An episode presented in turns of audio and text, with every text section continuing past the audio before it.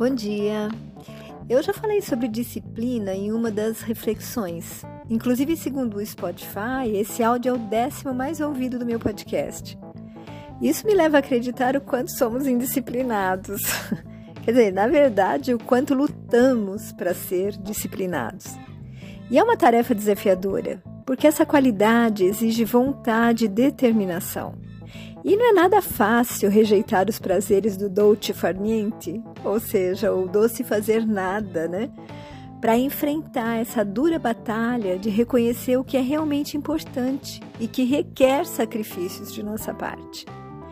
E como todos sabemos, tudo que é valioso exige trabalho para se obter, seja algo material, emocional ou espiritual. E infelizmente, muitas vezes nos falta a determinação a vontade forte, a persistência, firmeza, esforço. E então nos perdemos nas lamentações de que é tarefa difícil, quase impossível, e que não somos capazes. Ou, a exemplo da, da, do conto né, da raposa e das uvas, começamos a nos doutrinar para achar que não vale a pena o esforço. E eu resolvi falar sobre esse assunto porque eu sempre fui bastante disciplinada. Segundo meu marido, eu chego a ser chata. Se eu tenho algo para fazer, eu foco. E enquanto não termino, não obtenho o resultado esperado, todo o resto deixa de existir. Eu não sei se eu concordo com ele. Eu acho que ele exagera um pouco no seu julgamento. Apesar de que realmente quando eu resolvo me dedicar a algo, eu faço de corpo e alma. Uma prova disso é o podcast. Durante cerca de 18 meses, sei lá, eu me levantava entre 6 e 6 e meia todos os dias para fazer a reflexão e gravar o áudio. Depois, eu resolvi distanciar mais as gravações. E hoje eu faço uma vez por semana, sempre às sextas-feiras. Como assim? Hoje é terça. Pois é. Há 15 dias eu tive a minha primeira falha, porque eu viajei e não fiz a reflexão. Apesar de que sempre, mesmo viajando, eu já antecipava a gravação para não falhar. Daí eu voltei de viagem e só postei no domingo. E nessa semana, somente hoje. Eu sei que muitos de vocês nem perceberam, mas para mim significaram os primeiros passos para a indisciplina. É, vocês devem estar pensando que o Jorge tem mesmo razão, né? Sou rígida demais. Bom, no entanto, vejam só. Você não faz um dia e arruma uma desculpa. Não faz novamente e arruma outro motivo para justificar. E quando percebe, parou de fazer. É assim que funciona. O ser humano tem uma tendência incrível para a acomodação. Prestem atenção em vocês. Nós somos assim. Nós somos também rebeldes por natureza e fugimos de tudo aquilo que nos seja imposto. Talvez, se compreendermos melhor o significado de vontade, determinação e disciplina, fique mais fácil usar esses três aliados em nossa vida. E para tanto, eu selecionei alguns trechos de mensagens do site da Fepanana. São eles, abre aspas.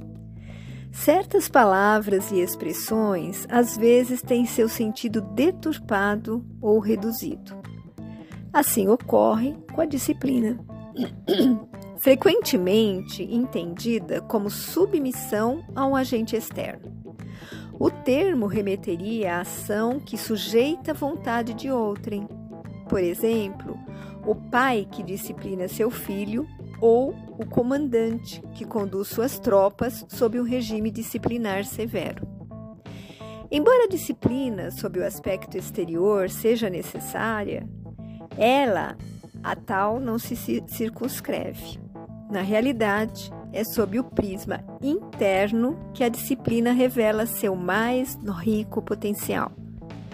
Trata-se de uma virtude que viabiliza a aquisição de todas as outras. Sem disciplina, não há avanço e transformação moral e intelectual. A criatura indisciplinada permanece como sempre foi. Seus vícios e debilidades não encontram firme oposição e os mesmos erros são incessantemente repetidos. A disciplina atua no plano da vontade. Ela estabelece regras e define como deve ser o comportamento futuro. O homem disciplinado diz a si mesmo que deve fazer e se mantém firme no propósito, mesmo contra seus interesses e tendências naturais. Segue o programa de melhoramento que se impôs como meta. A disciplina consiste em uma força interior que permite a alteração de velhos hábitos. Não se trata apenas de decidir ser melhor, mas de colocar em prática o que se decidiu. Certamente há vacilos, mas logo o homem disciplinado retoma o seu projeto inicial. Ele não se permite desistir quando percebe a viabilidade da meta que elegeu para si. A destinação do espírito humano é excelsa. Compete-lhe vencer a si mesmo, libertar-se de hábitos primários e preparar-se para experiências transcendentais do intelecto e do sentimento. Ocorre que isso somente é possível com muita disciplina. Sem uma vontade firme, aplicada na correção do próprio comportamento, ninguém avança. E disciplina é fazer o que precisa ser feito, mesmo que contra a própria vontade. É uma questão de imposição mesmo. É o império da razão sobrepujando desejos e sensações. Isso prova que basta querer, basta acionar a vontade, a vontade de perseguir um ideal que se julga conveniente, vontade determinação, disciplina. Eis o necessário para lograr êxito sob qualquer intento. Fecha aspas. E, ah, não fecha aspas, não. Continua assim. Não há outra forma, nem outra fórmula. Vontade, determinação e disciplina. Eis a receita dos verdadeiros campeões. Agora sim, fecha aspas. E eu aproveito para lembrar né, aquela, aquele ensinamento de Emmanuel a Chico, que era necessário disciplina como primeiro ponto, disciplina como segundo ponto e disciplina como terceiro ponto. Bom, amigos, na internet ainda encontramos ser disciplinado é conseguir traçar metas a fim de alcançar seus objetivos e colocá-las em prática, sabendo utilizar o tempo a seu favor.